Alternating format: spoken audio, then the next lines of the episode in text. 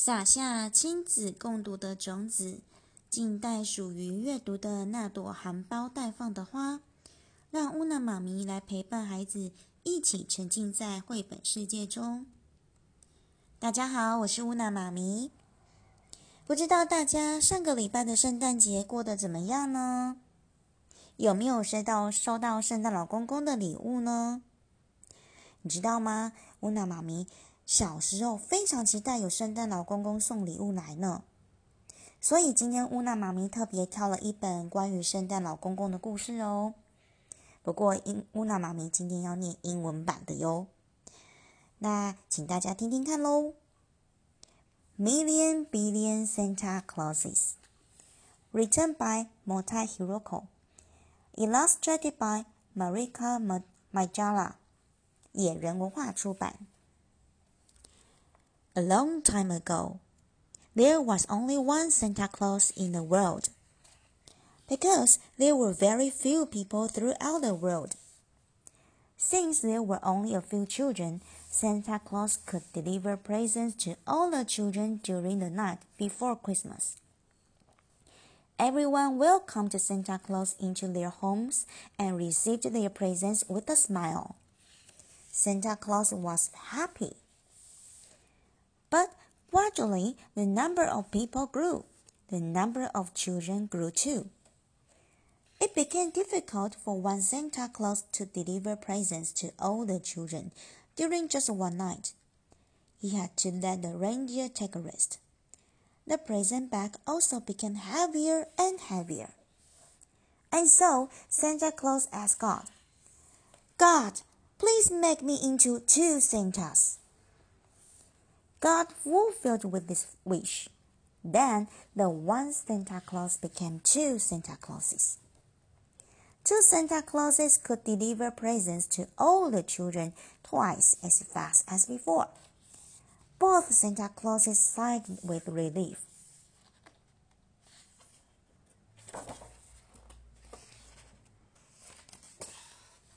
But their bodies were only one half their original size now.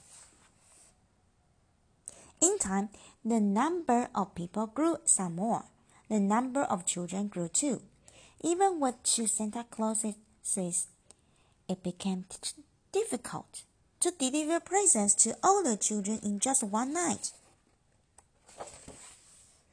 And so the two Santa Clauses asked God, God, please make us into four Santas. God fulfilled this wish.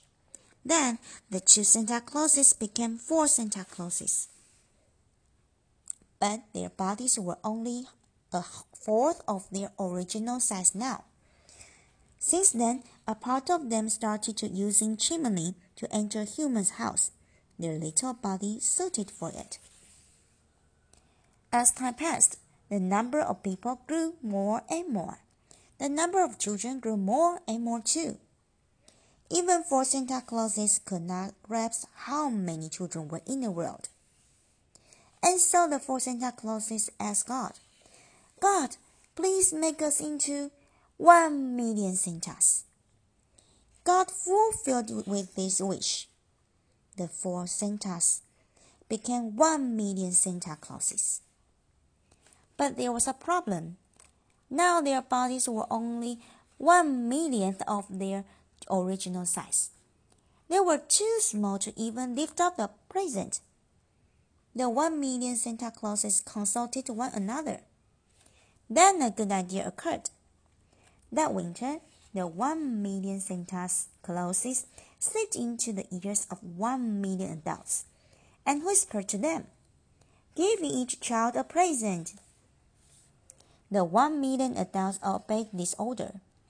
Though they weren't sure why, they got presents for all the children and excitedly waited for Christmas. When Christmas Eve came, they hid the presents with happy smiles in one million stockings. Then, as more and more time passed, the number of people grew more and more. And of course, the number of Santa Clauses grew more and more as well. Now their bodies are too small to visible to the naked eye. no one can see a Santa Claus. Yet even now, a million billion Santa Clauses are slipping into the ears of adults and whisper to them, Give each child a present. We are still obeying this order. 好啦，故事说完了哟。这个故事虽然是英文版的，但乌娜妈咪偷偷告诉你，刚刚乌娜妈咪偷偷录了一个中文版的，所以呢，不管是先听中文版还是英文版，都是千千万万个圣诞老公公这个故事，希望你们会喜欢哦。那么我们下次见喽，拜拜。